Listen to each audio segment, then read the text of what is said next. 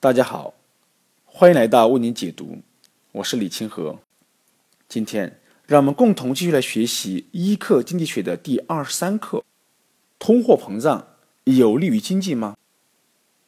人人皆知通货膨胀不好，但自古以来，它却诱惑了一个又一个国家，并由此引发了经济灾难。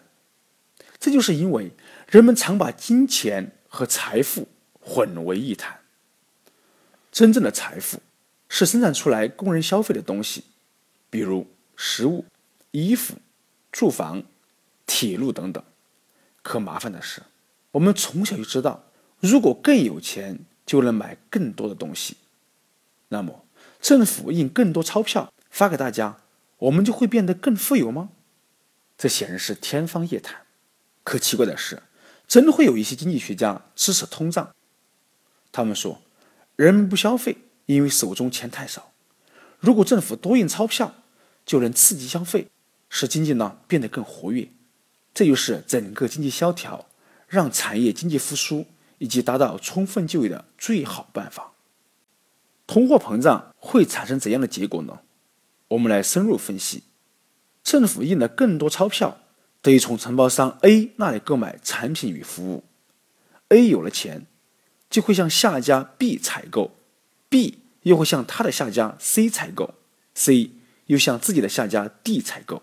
整个过程呢，从 A 到 D，收入都增加了，但产品与服务并没有增加，这物价开始上涨。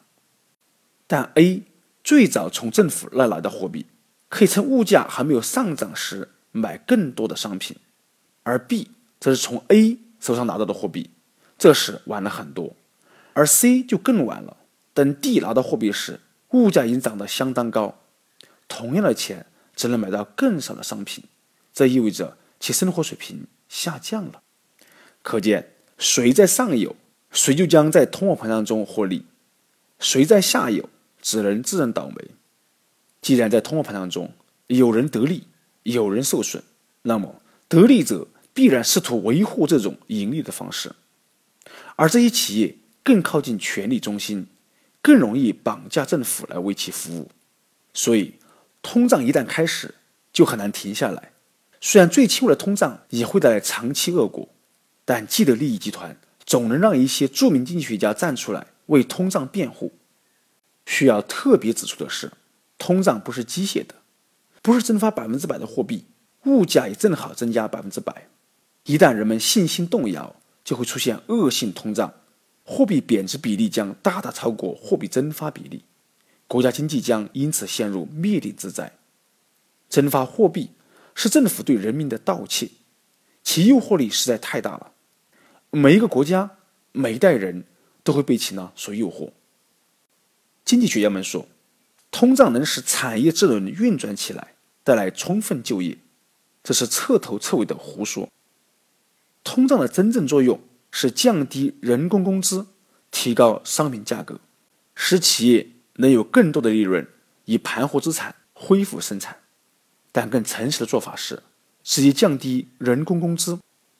但政治家们不敢得罪劳工，使用通胀来欺骗他们。其实啊，劳工们并不傻。当经济不景气时，他们愿意降低工资，可工会却不允许他们这样做。工会宁可让通胀来剥夺劳工的实际收入。为通胀辩护的经济学家们，竟然捏造了这样一个谎言：政府花一元钱，国家的财富呢就会神奇的增加好几元。他们称这是什么？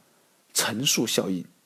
其实啊，经济萧条的根本原因在于工资、成本、价格的结构失调。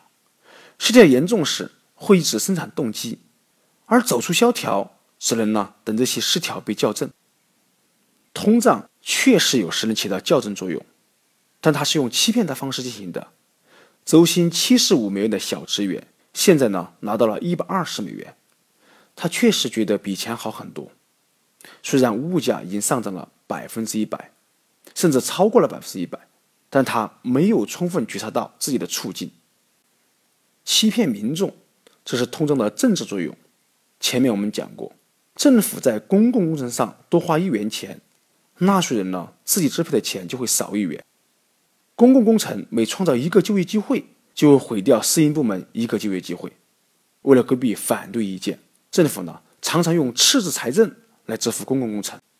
乍一看，国家没有花任何代价，却神奇的建起了一座伟大的工程。但是，政府欠债早晚呢要用纳税人去还。当政府开始偿还债务时，就意味着此时要收更多财务支出的税。在这一阶段，毁掉的工作机会一定比他创造的要更多。